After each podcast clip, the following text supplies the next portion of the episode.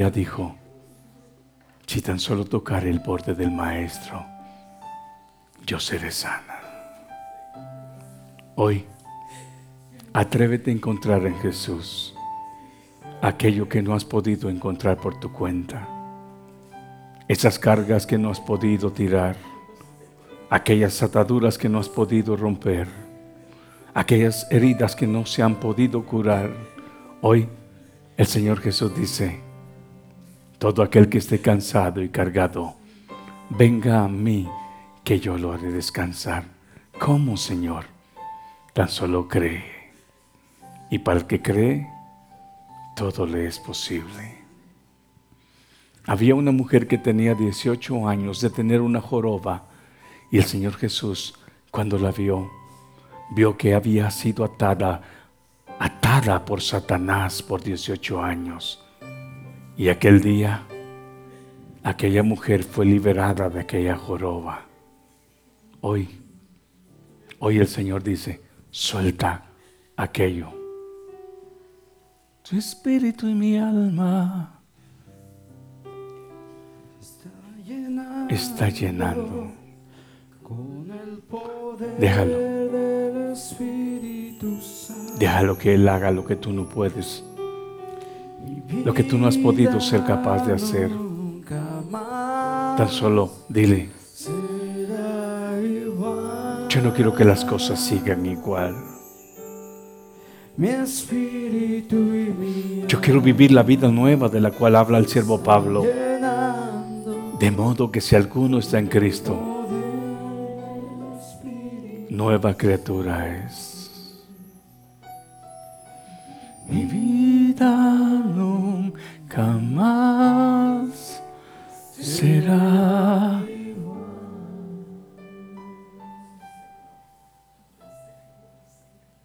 ¿Quieres? ¿Quieres ser libre? Ya no lo hagas ni lo busques con tus propias fuerzas. Solamente confía hoy que el Señor puede ser aquello, aquello imposible para usted y para mí.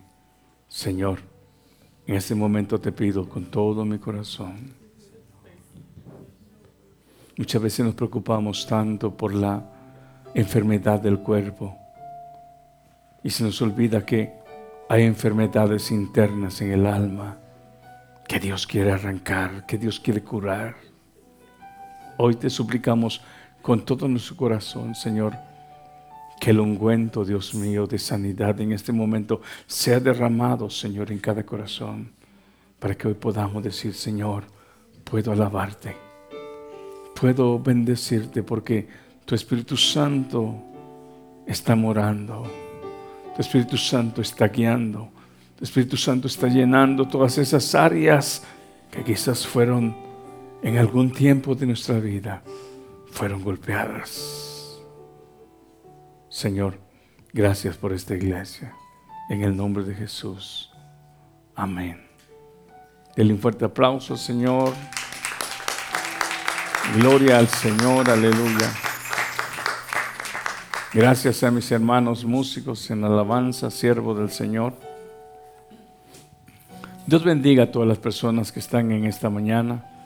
Nos gozamos con el grupo primero de la mañana. Estuvimos en un tremendo servicio, tremenda adoración y agradecemos a Dios por ello y bendecimos el nombre del Señor. En esta mañana damos la bienvenida a mi hermana Yolanda, su hermano y también la niña que les acompaña, están ahí atrás. Pónganse de pie, hermana Yolanda, para que lo conozca la iglesia. Yo sé que ahí están, hermano, volteen a ver para que ustedes lo conozcan.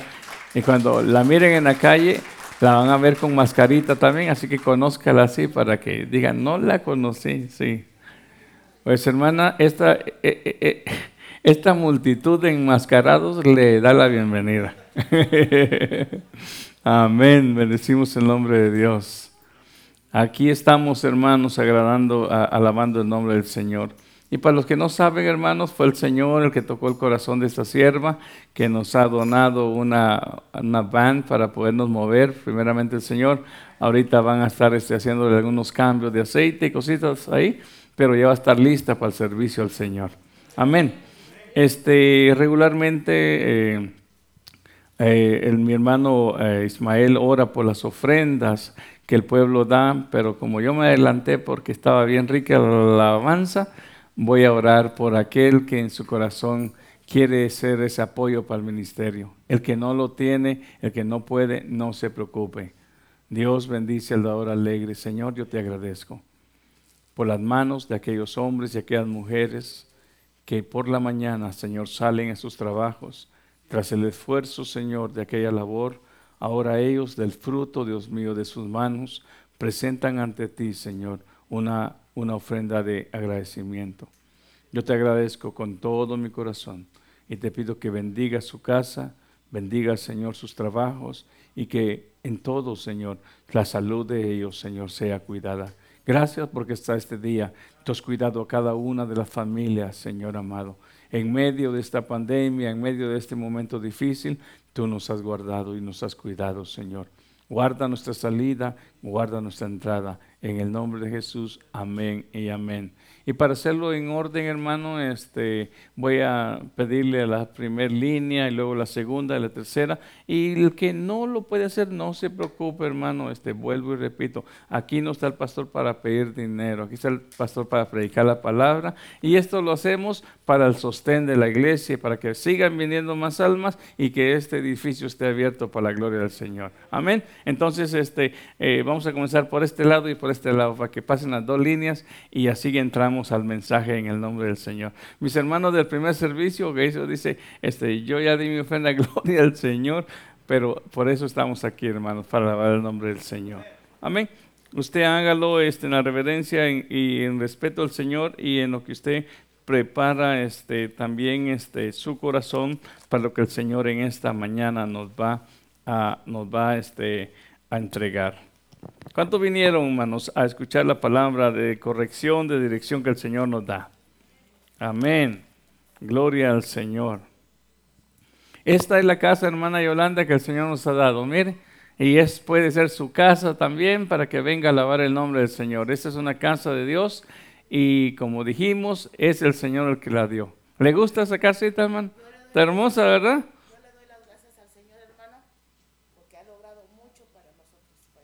Gloria al Señor. Gracias, hermana Yolanda. Ella es hermana Yolanda, hermano. Oremos por ella. Ella me decía, ¿se acuerda de mí? Y decía, yo no me recuerdo del nombre, pero luego me recordó lo que había pasado. Una vez ella me llamó y me dice, venga y hable, hable con mi hijo, él está en un momento difícil. Y el Señor me dio palabra para él y el Señor levantó a este muchacho de ese momento difícil y ella me dice, nuestro corazón está agradecido y por eso queremos bendecir la casa de Dios. Entonces, aquellas personas que no tienen cómo moverse, y usted tiene personas que conoce, que no tienen cómo llegar a la iglesia porque no tienen un carro, más adelante vamos a tener ya cómo poder ir a recoger a las personas. Amén, hermanos. Amén.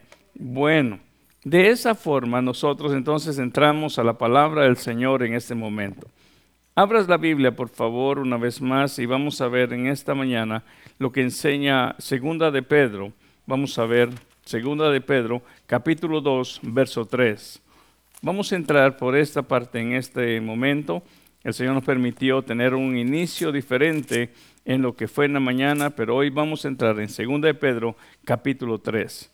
Hemos estado hablando de cómo seguir la justicia, la piedad, la fe y también el amor. Esa es una vida, hermano, conforme al carácter de Dios.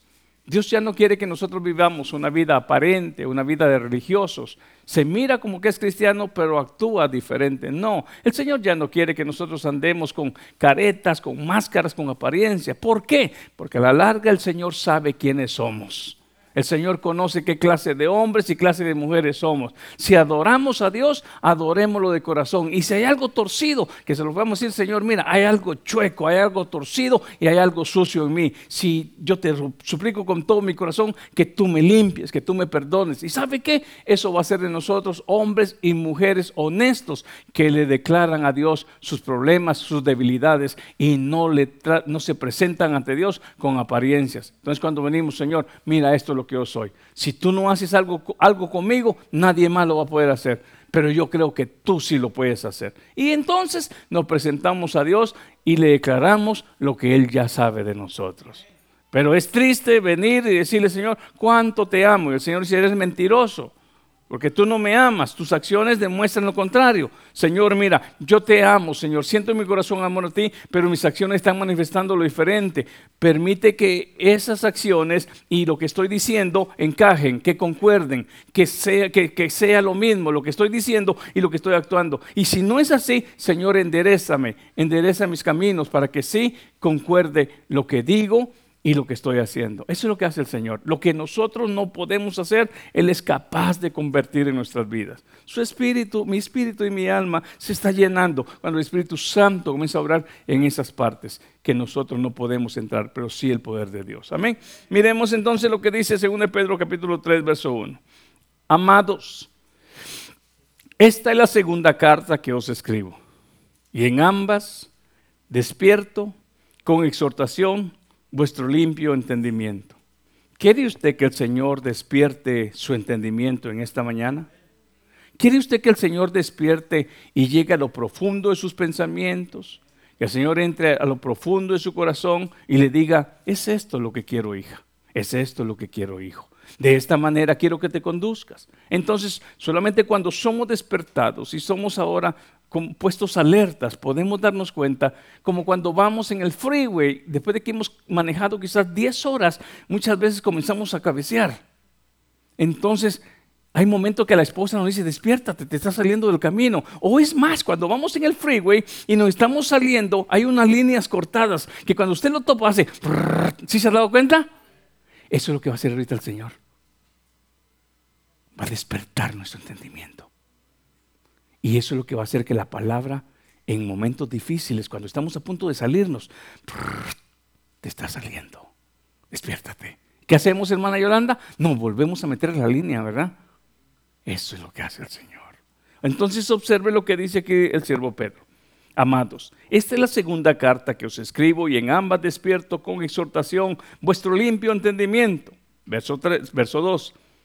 Para que tengáis, oiga, memoria de las palabras que antes han sido dichas por los santos profetas y del mandamiento del Señor y Salvador dado por vuestros apóstoles. Sabiendo primero esto, que en los postreros días vendrán burladores andando según sus propias concupiscencias y diciendo, ¿dónde está la promesa de su advenimiento? Porque desde el día en que los padres durmieron, todas las cosas permanecen así como desde el principio de la creación.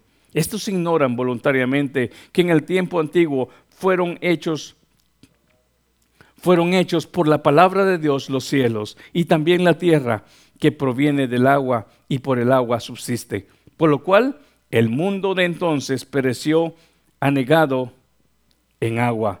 Pero los cielos y la tierra que existen ahora están reservados por la misma palabra, guardados para el fuego en el día del juicio y de la perdición de los hombres impíos. Mas, oh amados, no ignoréis esto, que para con el Señor un día es como mil años y mil años como un día. El Señor no retarda su promesa, según algunos la tienen por tardanza, sino que es paciente para con todos no queriendo que ninguno perezca, sino que todos procedan al arrepentimiento. Dios no quiere que nadie perezca. Y cuando hablamos de perecer, la Biblia nos habla y regularmente casi no hablamos de este tema, pero en este momento lo voy a tocar. La Biblia nos habla tanto del mal como del bien. La Biblia nos habla de una puerta angosta, pero también nos habla de una puerta ancha. Nos habla de un camino de una puerta estrecha, perdón, y una ancha, y nos habla de un camino angosto y también nos habla de un camino ancho. Nos habla del bien como también nos habla del mal. Nos habla de la vida como también nos habla de la muerte. Nos habla, hermanos, de una salvación eterna como también nos habla de un juicio eterno. Aquí dice la palabra, Dios no quiere que nadie se pierda.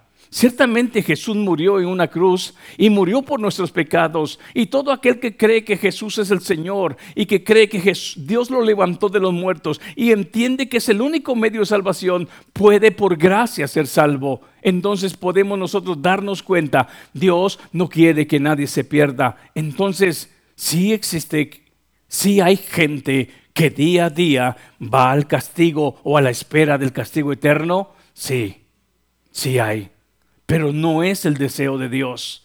El deseo de Dios es que todo hombre venga al arrepentimiento, que todo hombre cuando le toque morir, o si Cristo viene un día por su iglesia, todos pudiéramos estar en su gozo.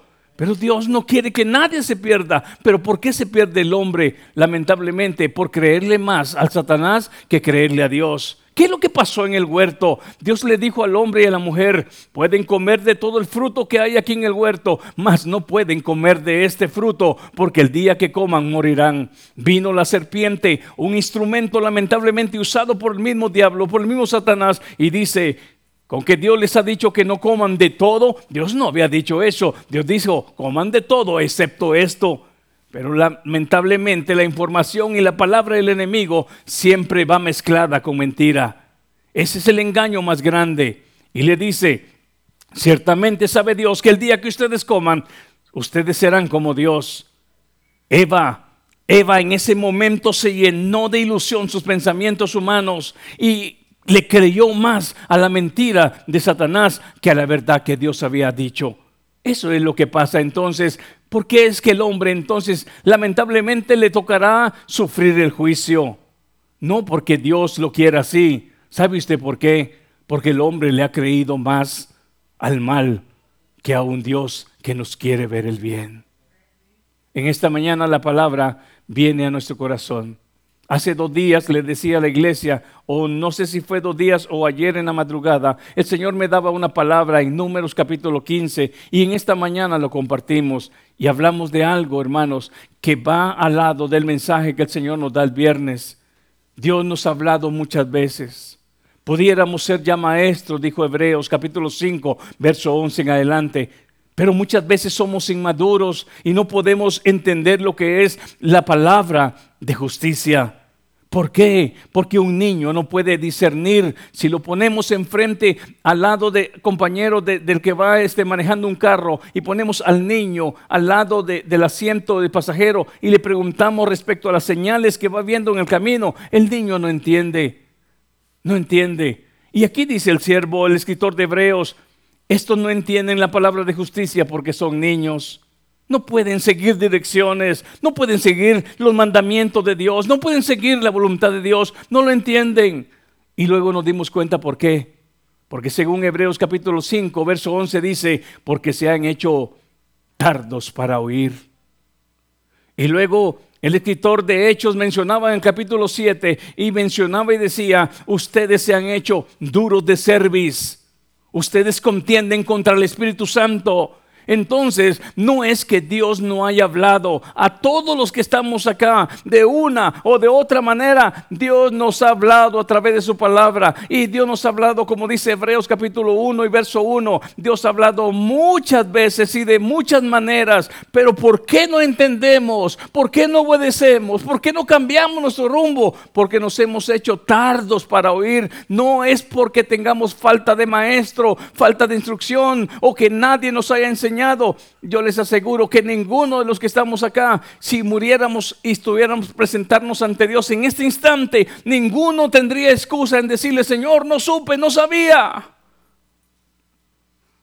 Y presentamos el viernes lo que son los diez mandamientos. No matarás, no robarás, no adulterarás, no codiciarás la mujer, ni el asno, ni, ni, la casa de tu, de tu prójimo. No hablarás, este, no darás falso testimonio. No hurtarás. Y preguntábamos, ¿se necesita un diccionario teológico para entender eso, hermana Yolanda? ¿Se necesita un diccionario para entender eso, hermano, hermano eh, Marcos? No, simplemente Dios está diciendo, no hagan esto. Es sencillo. Lo único que ha pasado es que ha sido la raza humana y el pueblo que Dios escogió en el antiguo tiempo ha sido dura para obedecerle a Dios. Muchas veces obedecemos más a los deseos de nuestra carne, a los deseos de nuestro corazón, a los deseos de nuestra mente que obedecerle a Dios. Pero ¿sabe qué? Hubo algo que Dios hizo para tratar con Israel y miremos lo que dice, por favor, Números capítulo 15 y verso 37. Esta es la palabra que el Señor me dio y hoy, hoy la comparto y la compartía en la mañana. Miren lo que dice Números, capítulo 15, verso 37 en adelante.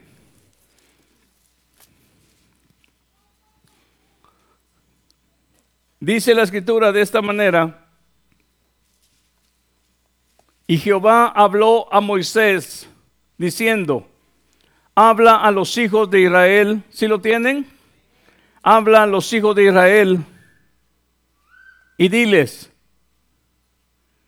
que se hagan franjas en los bordes de sus vestidos por sus generaciones y pongan en cada franja de los bordes un cordón de azul. Verso 39. Y os servirá, y os servirá de franja, para que cuando la veáis, os acordéis de todos los mandamientos de Jehová. ¿Para qué? Para esquivarlos, para ponerlos por obra y no miréis en pos de vuestro corazón y de vuestros ojos, en pos de los cuales os prostituyáis.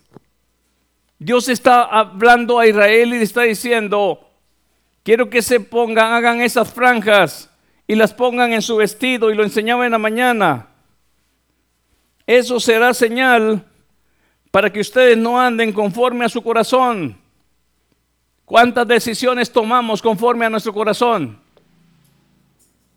¿Cuántas veces vivimos conforme a lo que en nuestros deseos de hombre, de humano, se manifiesta? Dios dice, no quiero que ustedes vivan, se muevan y caminen conforme a los deseos de su corazón, ni tampoco conforme a lo que sus ojos pueden ver. Yo quiero que esta, este fleco, esta franja, este lazo, le sea como señal. ¿Por qué? Porque en aquel momento cuando estás a punto de violar esta ley del Señor de matar a alguien, de cometer adulterio, en ese mismo momento te vas a acordar que eres hijo de Dios, que eres pueblo de Dios, y eso te va a hacer recordar lo que el Señor dice, no matarás. Y eso te va a prevenir de no andar conforme a los deseos de tu corazón, ni conforme a los deseos de tus ojos, sino que conforme a la voluntad de Dios. Pregunta, ¿cuántas veces hemos cerrado? ¿Cuántas veces hemos violado el mandamiento de Dios? porque se nos olvida lo que Él ha declarado. ¿Cuántas veces hemos dado el paso a la inmundicia? ¿Cuántas veces hemos cerrado en contra de Dios? Y lo hacemos escondido donde nadie nos mira. Pero venimos acá y alabamos a Dios. ¿Acaso Dios recibe eso? No.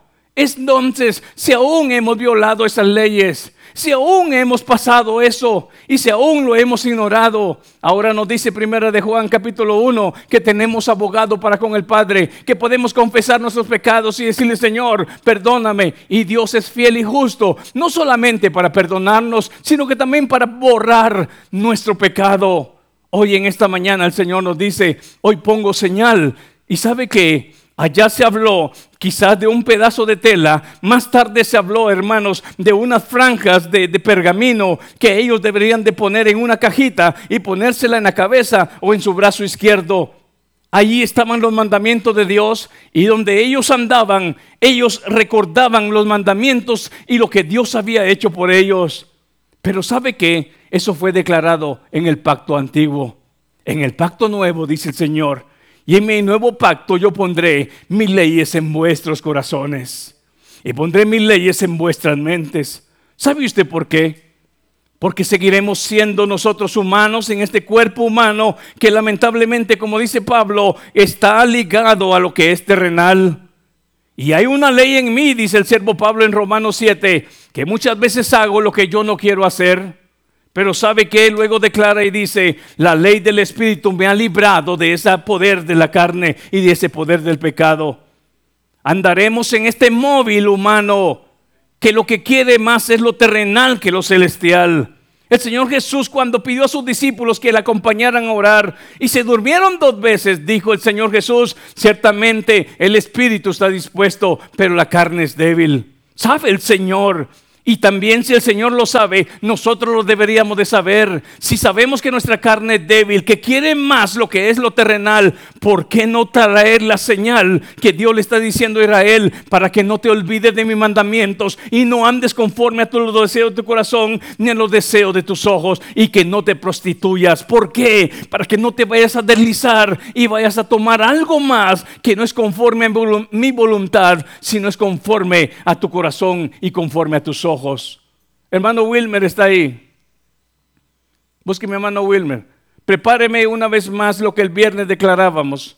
Y quizás usted no lo vio, pero el Señor nos permitió hacer memoria de los mandamientos que el Señor declara. Ahora nos vamos a dar cuenta qué es lo que le está diciendo Dios a Israel Pónganse esa señal, porque cada vez que la miren, ustedes se van a acordar de mi voluntad, de mi mandamiento, de lo que yo quiero. Y no van a andar conforme a lo que su corazón desea, ni sus ojos deciden, sino conforme a lo que yo digo. ¿Sabe qué es lo que hace eso? ¿Qué es lo que quería hacer? Cuidar los pies de un pueblo al cual Dios le dijo, yo soy santo y quiero que ustedes sean santos. Nunca dijo Dios, yo soy santo y ustedes mantengan un antifaz de santidad, pero estén corruptos por dentro. Nunca dijo Dios, mantengan una apariencia religiosa que parece que son santos. No, somos santos o somos inmundos. Pero si Dios nos está llamando a la inmundicia, Dios quiere que toda apariencia se quite de nuestra cabeza, toda hipocresía se quite de nuestra mente. Y hoy podamos decir, yo quiero, Señor, recordar tu mandamiento en mi mente en mi corazón y que pueda agradarte, Señor, cuando esté a punto de errar e ir tras lo que mi corazón desea,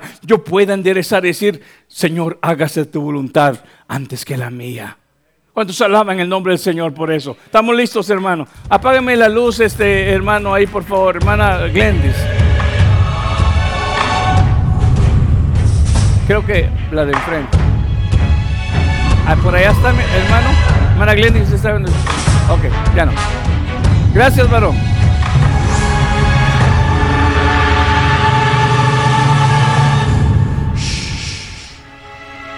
Yo soy Jehová tu Dios, que te saqué de la tierra de Egipto, de casa de servidumbre. No tendrás dioses ajenos delante de mí. No te harás imagen ni ninguna semejanza de lo que esté arriba en el cielo, ni abajo en la tierra, ni en las aguas debajo de la tierra. No te inclinarás a ellas ni las honrarás, porque yo soy Jehová tu Dios, fuerte, celoso, que visito la maldad de los padres sobre los hijos hasta la tercera y cuarta generación de los que me aborrecen, y hago misericordia a millares a los que me aman y guardan mis mandamientos.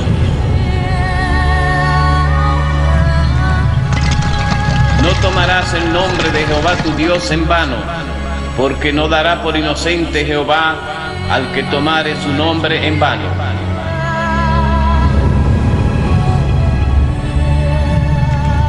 Acuérdate del día de reposo para santificarlo. Seis días trabajarás y harás toda tu obra, mas el séptimo día es reposo para Jehová tu Dios. No hagas en él obra alguna, tú, ni tu hijo, ni tu hija, ni tu siervo, ni tu criada, ni tu bestia, ni tu extranjero que está dentro de tus puertas, porque en seis días hizo Jehová los cielos y la tierra, el mar y todas las cosas que en ellos hay, y reposó en el séptimo día. Por tanto Jehová bendijo el día de reposo y lo santificó. Honra a tu padre y a tu madre para que tus días se alarguen en la tierra que Jehová tu Dios te da. No matarás.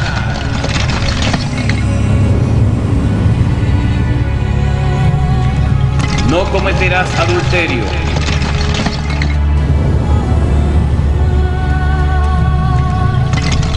No hurtarás.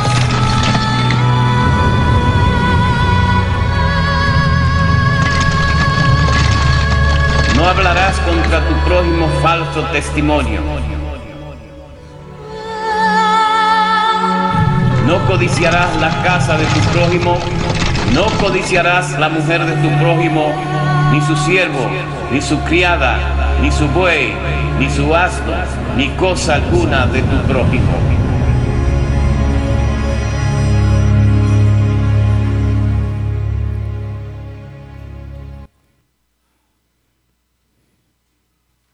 ¿Ha visto usted adulterio en el ámbito llamado cristiano?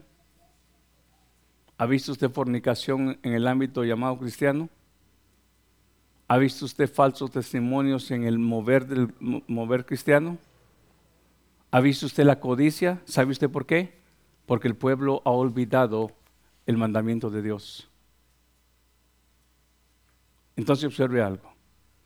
Voy a darle unos cuantos versos para que usted en esta mañana recuerde el por qué tan es importante la señal, porque para el mismo Dios la señal fue importante de hacer memoria, tan importante. Mire lo que dice Génesis. Observe por favor en Génesis. Y vamos a ver, vamos a ver el capítulo 9 y verso 13 de Génesis. Hoy usted se va a dar cuenta de la importancia de la señal y por qué algo que Dios le pide a Israel, él también, hermano, él también lo ha puesto en obra y en práctica. Y eso que es un Dios perfecto. Miren lo que dice el capítulo 9 de Génesis. Y se va a dar cuenta que esta señal es importante. ¿Lo tiene el verso 13? Verso 12 vamos a leer, vamos a leer desde el verso 11. Estableceré, dice el verso 11, mi pacto con vosotros está, esto está hablando, hermanos, después del diluvio. Estableceré mi pacto con vosotros y no exterminaré ya más toda carne con aguas de diluvio, ni habrá más diluvio para destruir la tierra. Verso 12. Y dijo Dios, esta es la señal del pacto que yo establezco entre mí y vosotros y todo ser viviente que está con vosotros por siglos perpetuos mi arco he puesto en las nubes, el cual será, oiga, mi arco he puesto en las nubes, el cual será por señal del pacto entre mí y la tierra. Ahora mire lo que sucede cuando se pone esa señal. Y sucederá que cuando haga venir nubes sobre la tierra, se dejará ver entonces mi arco en las nubes y me y me acordaré del pacto mío que hay entre mí y vosotros y todo ser viviente de toda carne, y no habrá más diluvio de aguas para destruir toda carne. ¿Qué dijo Pedro? Ya no será a través de agua, hoy será a través de fuego en el tiempo que Dios manifieste su juicio eterno. Entonces, si nosotros entendiéramos las señales bíblicas, Dios destruyó un día la maldad del hombre a través de un diluvio y puso una señal y le dijo a Noé, y las generaciones y generaciones recordarían que ese sería una señal que Dios había tratado con el pecado de la humanidad. Hoy, Dios le está hablando a Israel también una vez más en números 15 y les está diciendo, quiero que pongan esa señal en sus vestidos no es un adorno, es solamente para que hagan memoria de mis mandamientos. Dios dice, yo he practicado esto, esto me acordaré, me acordaré y mantendré firme ese pacto. Ahora observe usted, hoy el Señor nos habla y nos dirige y lleva en una etapa y un momento, dirige al mismo pueblo de Dios y le da una promesa. Mire lo que dice Jeremías, por favor. Y dése cuenta lo que ahora en Jeremías 31, verso 33, nos habla de un diferente pacto que Dios está anunciando a su pueblo. Jeremías 31, verso 33.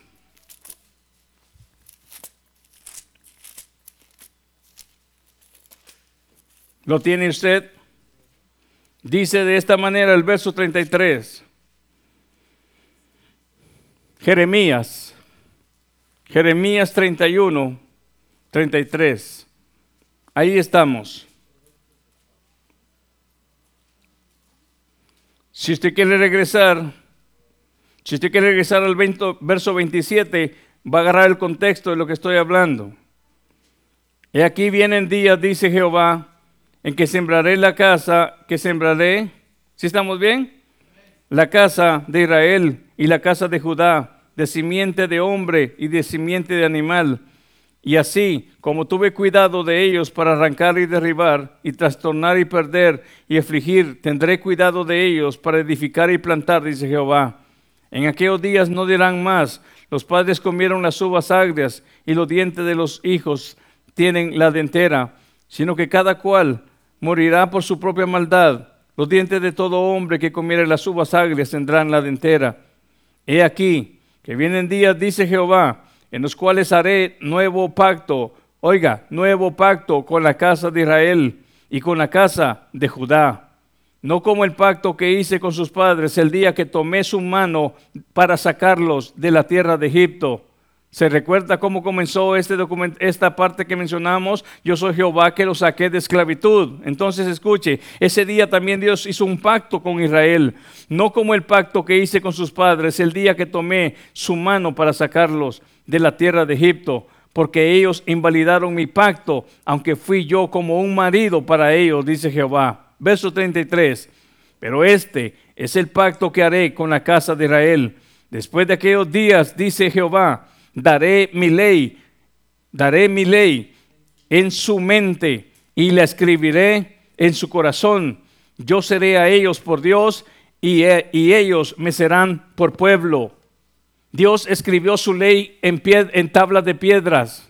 Dios pidió que se escribieran sus mandamientos en, en, lazos, en, pedazos de, tela. Dios pidió que se escribieran sus mandamientos en, ¿cómo se dice?, en franjas eh, de, pergaminos y los doblaran y los pusieran en unas cajitas y se lo amarraran en su brazo izquierdo o se lo pusieran en su cabeza. Dios pidió eso para que cuando el pueblo estuviera a punto de errar e irse en en irse tras dioses ajenos y se arrodillaran ante Baales y se arrodillaran ante imágenes, en ese momento volvería el mandamiento a su mente y dirían, yo soy tu Dios el que te libertó. No fue un monumento, no fue una imagen, fui yo. Y cuando Dios en ese momento le da esta palabra es para que ellos recuerden quién los libertó. Entonces, esa señal sería como memoria de lo que Dios había hecho por ellos. Hoy tenemos la cena del Señor. ¿Qué dice primera de Corintios 11, 24 en adelante? Haced esto en memoria de mí. Bueno, cuando tomamos la cena del Señor, no es porque seamos más perfectos que otros. Lo que está haciendo el Señor es mostrándonos un símbolo de señal para que hagamos memoria que no estamos de pie ni somos salvos por nosotros mismos, sino que hacemos memoria que fue por el favor de Dios dando a su Hijo unigénito para que todo aquel que en Él crea no se pierda ¿Le gusta a usted eso? Entonces cuando hacemos memoria, lo que Dios promueve en nuestro ser es que día con día vivamos más para el Señor que para nosotros mismos. Eso entonces nos va a ayudar. Cuando hay una señal, cuando hay algo que nos hace recordar lo que Cristo hizo por nosotros. Miremos entonces lo que aquí dice una vez más el verso 33, donde leímos en Jeremías. Observe, pero este es el pacto que haré con la casa de Israel Después de aquellos días, dice Jehová, daré mi ley en su mente y la escribiré en su corazón, y yo seré a ellos por Dios, y ellos me serán por pueblo. Esto se llama un verdadero adorador. Aquel que tiene en su mente en su corazón ahora la voluntad de Dios, ¿sabe qué? No, no, no practica una apariencia, no practica algo, algo que parece ser, no, simplemente es real, genuino, porque ese mandamiento, esa voluntad de Dios está comenzando a obrar en su actitud, está comenzando a obrar en su caminar y ya no camina conforme a su corazón, como decía eh, en números 15, 37, ya no camina con, y 38, ya no camina conforme a sus deseos, ni conforme a lo que sus ojos observan. Ahora, para no deslizarse y para no, este también decía la palabra, prostituirse. Hoy entiende que hacer memoria de la voluntad de Dios es la forma que a Dios le agrada. Sus mandamientos. No matarás, no hurtarás, no codiciarás. Y cuando comenzamos a ver entonces, miro mi voluntad, miro lo que yo observo, lo que yo miro, pero hoy observo lo que Dios entiende que es bueno entonces digo, Señor, como dijo el Señor Jesús, esta es mi voluntad, pero hágase conforme a la tuya y no a la mía. ¿Cuántas veces hemos actuado conforme a nuestra voluntad? Muchas veces. Y nos damos cuenta que en vez de agradar a Dios y en vez de que miremos el fruto de la, de, la, de la gracia de Dios, nos damos cuenta que llega el dolor, llega la tristeza, llega la amargura. ¿Por qué? Porque lamentablemente nos ha pasado lo que Dios no quería que pasara con el pueblo de Israel. Se deslizaron, se prostituyeron, Irse tras algo diferente que no sea Dios y su mandamiento es dejar de hacer la voluntad de Dios. Pero observe usted una vez más, quiero darle a usted un verso más que en esta mañana el Señor tiene para nosotros. Deuteronomios capítulo 6, verso 6 y verso 8. Hoy una vez más nos damos cuenta la importancia y el cuidado que Dios tiene para con su pueblo. Mire lo que dice esta escritura. Deuteronomio 6, verso 6 en adelante vamos a leer. ¿Lo tiene? Dice así la escritura.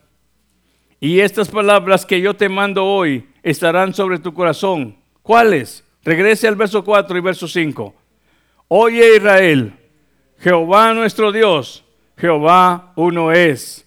Y amarás a Jehová tu Dios de todo tu corazón y de toda tu alma y con todas tus fuerzas. Ahora viene el verso 6 y estas palabras que yo te mando hoy estarán sobre tu corazón y las repetirás a tus hijos. Decía y hacía esta pregunta en la mañana. ¿Podrás repetirle a tu hijo algo que no está en tu corazón? ¿Se puede, hermana Yolanda? ¿Se puede repetirle al hijo decir, ama al Señor con todo tu corazón, mente y alma cuando ellos no lo ven en mí? Podríamos repetirlo, pero los primeros que traían, traerían el reproche serían nuestros hijos. Padre, no lo estoy viendo en ti. Madre, no lo estoy viendo en ti. Pero ¿qué tal cuando mis hijos están viendo que estoy caminando lo mejor posible para agradar a Dios? Cuando siempre antes de decidir, antes de caminar, antes de mirar por mi voluntad y por mis ojos, recuerdo y hago memoria de lo que el Señor dice que hizo por mí te liberté de la esclavitud. Eras preso de Satanás, eras cautivo y merecías la muerte y un castigo eterno, mas por gracia eres salvo. Cuando yo recuerdo que soy hijo de Dios y cuando yo recuerdo que por gracia soy salvo, antes de seguir mi propia voluntad, mi propio deseo y mi propio caminar y decisión por mis ojos, digo, ahora es tu voluntad y eso me hace hacer memoria. Entonces observe aquí, una vez más conjugamos este, este verbo de lo que el Señor dice. mire lo que dice. Llamarás a Jehová tu Dios de todo tu corazón y de toda tu alma y con todas tus fuerzas. Verso 6. Y estas palabras que yo te mando hoy estarán sobre tu corazón y las repetirás a tus hijos y hablarás de ellas estando donde? En casa. ¿Qué hablamos con nuestros hijos en casa? Todo lo que hablamos con nuestros hijos en casa tiene que ver con la voluntad de Dios. Lo que hablamos con nuestros hijos tiene que ver con el agrado de Dios.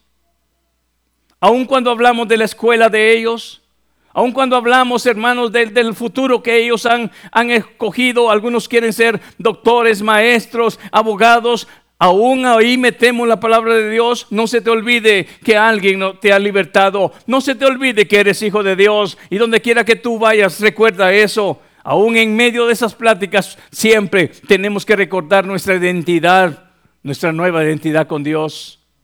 Es ahí donde entonces aprendemos a decidir conforme a la voluntad de Dios y ya no conforme a nuestro corazón. ¿Por qué? Hablábamos en la mañana, porque el corazón del hombre es perfecto no, el corazón del hombre es engañoso. Es la razón por la cual no podemos nosotros, no podemos confiar en nuestra propia naturaleza o razonamiento humano, sino que tenemos que acudir al pensamiento de Dios. ¿Es esto lo que pienso? ¿Qué es lo que tú piensas, Señor? Y el Señor dice, voy a hacerte memoria, yo soy tu Dios. Yo soy el que te saqué de Egipto, de la esclavitud. Yo soy el que cuido de ti. Cuando yo recuerdo y hago memoria de aquello, me doy cuenta que no estoy solo. Me doy cuenta que mi caminar no es hermano a ciegas, que hay alguien que me va guiando en mi camino. Observe entonces ahora este verso que estamos declarando acá. Dice el verso 7, y la repetirás a tus hijos y hablarás de ellas estando en tu casa y andando por el camino y al acostarte y cuando te levantes. Verso 8, y las atarás ¿Como qué?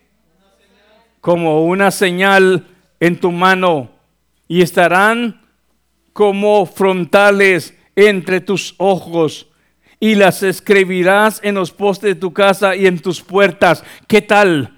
¿Qué tal si en nuestro teléfono ponemos hoy una señal? Soy hijo de Dios soy hijo de Dios. Y cuando usted agarre su teléfono, antes de declarar palabra, se recuerde y mire la señal, soy un hijo de Dios. Y toda palabra que salga de mi boca va a ser una palabra que bendiga. Cuando yo salga por mi casa, antes de salir en mi casa, ponga otros rótulo ahí, soy hijo de Dios. A donde yo vaya después de esta casa, donde mi esposa, mis hijos, el pastor y nadie me mire, yo pueda decir, a donde yo voy, los ojos de Jehová están también sobre mí entonces voy a agradar a Dios saliendo de mi casa. Y cuando yo entre, todo lo que se lleve a cabo aquí en mi casa, que agrade el nombre de Dios. Cuando vaya a la cocina, cuando vaya a mi recámara, entonces ponga, escriba señales de quién somos ahora.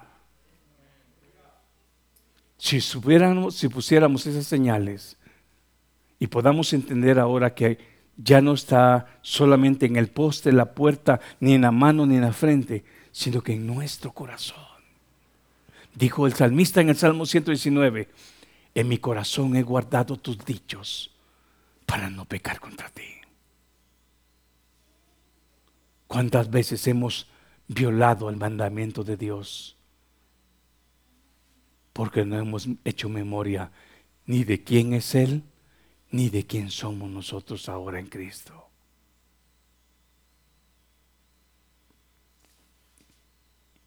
¿Qué tal si en esta mañana le pedimos perdón a Dios por lo testarudo, por lo duro que hemos sido? Dijo el escritor de Hebreos, ustedes no entienden la palabra de justicia porque son niños. Cuando habla de la palabra niños, está hablando de la inmadurez que existe. Y cuando habla de niños, luego dice, no es por falta, no, y luego dice el verso 11, capítulo 5 y verso 11 de Hebreos, dice, ustedes se han hecho tardos para oír. No es porque ha habido falta de maestro, no es porque ha sido falta de, de palabra. ¿Sabe qué, hermano? Hoy sale usted a la calle y siempre va a haber una palabra Usted abre, pone la televisión, hay una palabra. Usted se mete al internet, hay una palabra. Hoy nadie tiene excusa porque Hebreos 1.1 está declarando una y otra vez. Dios ha hablado muchas veces y de muchas maneras. Dios te ha hablado a ti muchas veces, mía. Dios me ha hablado a mí muchas veces. Si nosotros no estamos conforme a la voluntad de Dios, no es porque no haya habido palabra de Dios, es porque hemos sido duros y hemos querido obedecer más, más a los designios de nuestro corazón y a, los, y a los designios de nuestros ojos que a lo que Dios dice que se debe de hacer. Ninguno de los que estamos acá tenemos excusa ante Dios. Si no obedecemos a la voluntad de Dios, no es porque el mensaje no se nos haya dado, es porque hemos sido duros para obedecer. Ahora, ¿hay oportunidad para cambiar? Es hoy. Dice el Señor, si oyeres hoy mi voz, no endurezca vuestro corazón. ¿Y sabe qué sucede? Cuando comenzamos a oír la voz del Espíritu, comienzan a aparecer los frutos que hemos hablado en Filipenses 1:11. Que abundes, que abundéis en frutos de justicia. ¿Cuáles son esos? Los que van conforme al carácter de Dios y ya no conforme al nuestro. Los que van conforme a la mirada de Dios y no conforme a la nuestra. ¿Qué tal si en esta mañana le pedimos perdón a Dios? Si hemos caminado más conforme a nuestro corazón, deseo y voluntad, que conforme a la voluntad de Dios. No tenemos excusa, no tenemos excusa. Simplemente hoy, ¿qué tal si le decimos, Señor, quebranta mi corazón duro? Trata con mi oído duro. He seguido malos deseos de mi carne, de mi corazón, que lo que tú dices que se debe de hacer. Oremos, Padre, en el nombre de Jesús. En esta mañana te suplicamos con todo nuestro corazón. ¿Cuántas señales tú has dejado para que hagamos memoria. Y muchas veces, muchas veces, Señor, hemos ignorado esas señales. ¿Sabe usted por qué existen? Ahí usted está orando. ¿Sabe usted por qué existen las señales de tránsito? Para guardar su vida del peligro y la muerte. Si usted ignora una luz roja y se la pasa en rojo, ¿sabe qué hay? Hay peligro, hay muerte, hay accidente, hay dolor. Hoy el Señor le está diciendo, te estoy poniendo señal para que hagas memoria que tú eres mi hijo. ¿Tienes, ¿Tienes imperfecciones? Sí, pero yo voy a tratar con esas imperfecciones. ¿Tienes debilidades? Sí, yo lo sé. ¿Quién más que el Señor para conocer nuestra naturaleza? Es ahí donde dice el escritor de Hebreos que Dios, porque nos conoce y porque tuvo un cuerpo igual a que nosotros, Él se compadece de nosotros. Quizás muchas veces has dejado que los sentimientos de tu corazón te domine y ha aparecido los actos de los sentimientos y perturban tu paz, perturban tu comunión con el Espíritu Santo. Pero el Señor te dice, ven, yo conozco, yo sé en primer lugar. Por eso el salmista dijo, dijo, dijo, no se me olvida de dónde fui formado. Fui formado del polvo. Hoy, ¿qué tal si usted recuerda eso? Señor, tu siervo dijo, Job, del polvo fui formado y al polvo volveré. Sea bendito tu nombre porque desnudo vine y desnudo volveré. ¿Cuántas señales hemos pasado por alto? Si usted saliera en esta mañana con dirección a su hogar y no pusiera en cuenta y no tomara en cuenta ninguna de esas señales, yo le aseguro que no llega a su casa. Ahora le pregunto, ¿será que ignorando las señales que Dios ha dejado, llegaremos al Padre? Cuando Jesús dice, yo soy el camino, la verdad y la vida, y nadie llega al Padre si no es por mí. ¿Será que el camino o Cristo que es el camino carece de esas señales? No. Señor, perdónanos. Perdona nuestra dureza. Perdona muchas veces nuestra necedad. Perdona muchas veces nuestra soberbia. Porque tú nos has dado señal y muchas veces no la hemos observado. Mas hoy te pedimos que nos perdones. Hay alguien que quiera levantar su mano conmigo y decirle, Señor, perdóname. Porque si ha habido palabra, ha habido dirección y ha habido señal. No más que muchas veces me he dejado guiar más por lo que mi corazón dirige o por lo que mis ojos ven. Hay alguien que se ha que se ha dejado lamentable engañar o deslizar por lo que su corazón dice, bueno, pues aquí hay uno, aquí estoy yo. Y si usted es otro, hoy el Señor dice, bueno, ha sido sincero, déjame ordenar tus caminos, déjame ordenar tu caminar.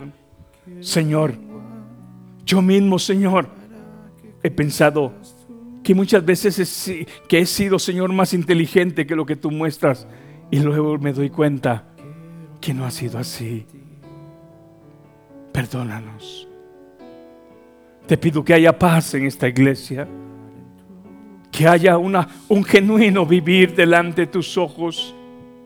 Cuando tú pensaste en la iglesia, hablaste de una iglesia que aún haría temblar las puertas del infierno. Hablaste de miembros de creyentes llenos de poder, llenos de libertad, llenos de gozo, llenos de convicción, llenos de fe lleno de esperanza, lleno de amor, lleno de frutos de justicia, lleno de frutos de arrepentimiento, lleno de frutos del Espíritu Santo. Nunca pensaste en un, en un grupo o multitud de gente con apariencia religiosa. Tú hablaste a la mujer samaritana y dijiste, mi Padre busca adoradores que le adoren en espíritu y verdad. Bueno, yo quiero ser uno de esos adoradores. Y yo sé que usted también. Ante nuestro sentimiento, ante nuestra emoción, ante lo que nuestros ojos vean. Señor, hágase tu voluntad antes que la nuestra. Los que son bautizados y los que creen que esta copa no es porque soy perfecto, no es porque soy más santo que los demás, sino que es para hacer memoria en quién soy. Mija, no sé si no, llenaron los, restos o si aquí hay.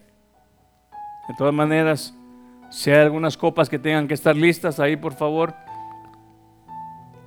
quiero que en este momento usted le pida al Señor, ¿por qué yo voy a participar de esto? ¿Porque soy mejor que los demás? No, porque soy igual que el resto, necesitado de la gracia de Dios. ¿Tienen defecto ustedes? Pues déjenme decirles que yo también tengo. ¿Por qué voy a participar? Porque eso me hace memoria a mí que solamente Cristo puede ser mi ayudador. El Señor Jesús dijo, sin mí nada puedes hacer.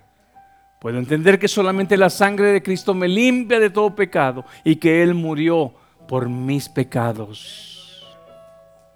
¿Por qué tomo y participo la cena del Señor? Porque ahora puedo discernir que por mi fuerza y mi voluntad yo no puedo hacer nada, pero sí por lo que Cristo hizo por mí. ¿Qué tal si en esta noche, esta mañana decimos, por los méritos de Cristo, yo soy limpio? Señor, lo que era imposible para el hombre, para ti es posible. Ahí donde estás en tu silla, quizás, quizás te sientas indigno y sabes que no eres el único, yo también soy indigno de merecer que un santo, que el Hijo de Dios muriera por mí.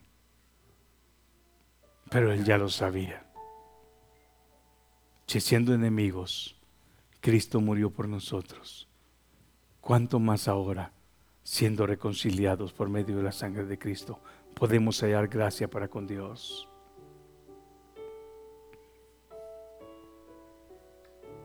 Voy a pedirle de las primeras líneas de los que van a participar que pasen a tomar su copa y su pan. Padre, en el nombre de Jesús.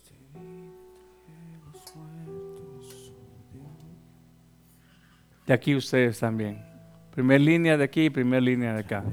Pasen por favor. Tomen su pan y su copa. Si usted dice, hermano, yo no soy, yo todavía, si ustedes hermanas, todavía no son miembros eh, oficiales de la iglesia, no importa. En su tiempo Dios dirá, pero si ustedes son miembros de lo que hablamos eh, hace unos viernes, hijos de Dios, ustedes pueden hacerlo. ¿Ok? Tienen la libertad de hacerlo, lo que en su corazón tienen hacerlo. Pero si usted quiere reservarse, también se respeta eso. Pero si quiere hacerlo, aquí está el lugar. Pueden pasar, o si no, este, en este, sigan lo del segundo aquí y ustedes también, por favor. Padre, el resto vamos a orar. Cierre sus ojos y dígale, Señor, por favor te suplicamos que esta señal sea de memoria para que a partir de hoy yo recuerde que soy un hijo tuyo, que no merezco, pero tú lo hiciste por amor a mí. Cante, hermano, esa alabanza. Diste vida entre los muertos, oh Dios. Prepárate a unas más, mejor. A través de tu Hijo, Dios. Señor, por favor, te suplicamos que esto sirva de memoria para que nosotros recordemos el sacrificio de amor que hiciste para con nosotros. Perdónanos. Y ahora somos sus hijos. Sigan pasando aquí, hermana hermanos, aquí en nuestra segunda línea. Cristo fue a preparar Gracias te damos, Señor. Somos nosotros, Señor, deudores a tu gracia. Oh Gracias, Señor. Volveremos a ti.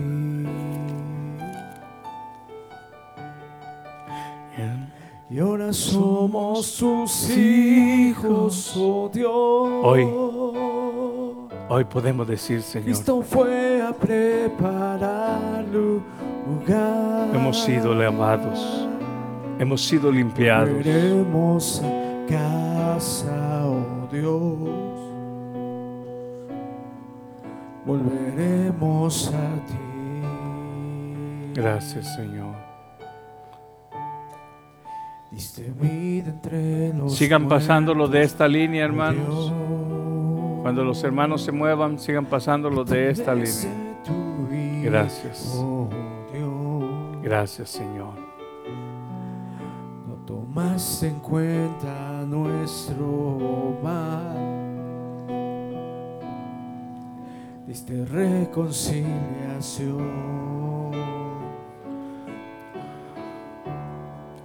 Diste vida entre los muertos, oh Dios, a través de tu Hijo, oh Dios. Está bien, estamos bien. Gracias, Señor. No tomas en cuenta nuestro mal. En memoria de ti, Señor. Diste reconciliación. Gracias por reconciliarnos, Señor. Fuimos Ahora reconciliados por medio de ti. oh Dios. Declare en ese momento lo que ahora por gracia usted y yo, hermano, la posición nueva es que somos hijos de Dios. Usted es un hijo de Dios. Un hijo de Dios que día a día el Espíritu Santo va a ir moldeando con su palabra a usted y a mí. Pero ahora declárelo y no tenga miedo, no tenga temor. Dígale, aquí estoy, Señor. Yo sé que soy tu hijo. Gracias a la sangre, a la sangre derramada en, aquel, en aquella cruz. Soy tu hijo, Padre. Cristo fue a preparar lugar.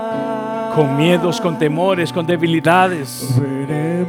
Señor, Pero día a día, Señor, al conocerte, mi vida se va fortaleciendo en ti. Sí.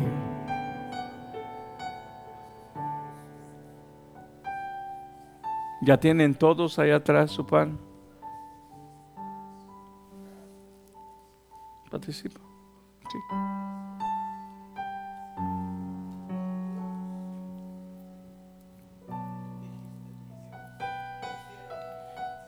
Oramos, Señor, a ti.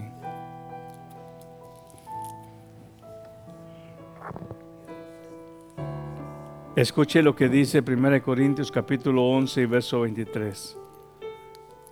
Porque yo recibí del Señor lo que también os he enseñado, que el Señor Jesús, la noche que fue entregado, tomó pan. ¿Qué tal si pone su pan en su mano derecha? Y escuche atentamente esto.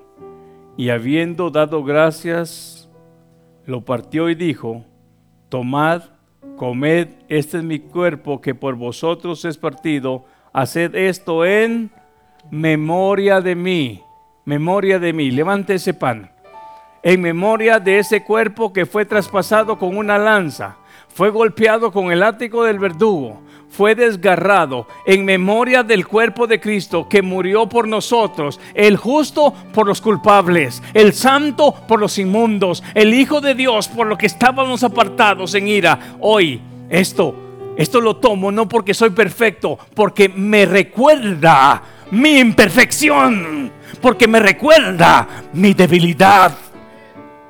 Pero hoy puedo ver en este pan el cuerpo de Cristo ofrecido por este hombre vil. Hoy póngalo su boca y se va a dar cuenta. Participemos en el nombre del Señor.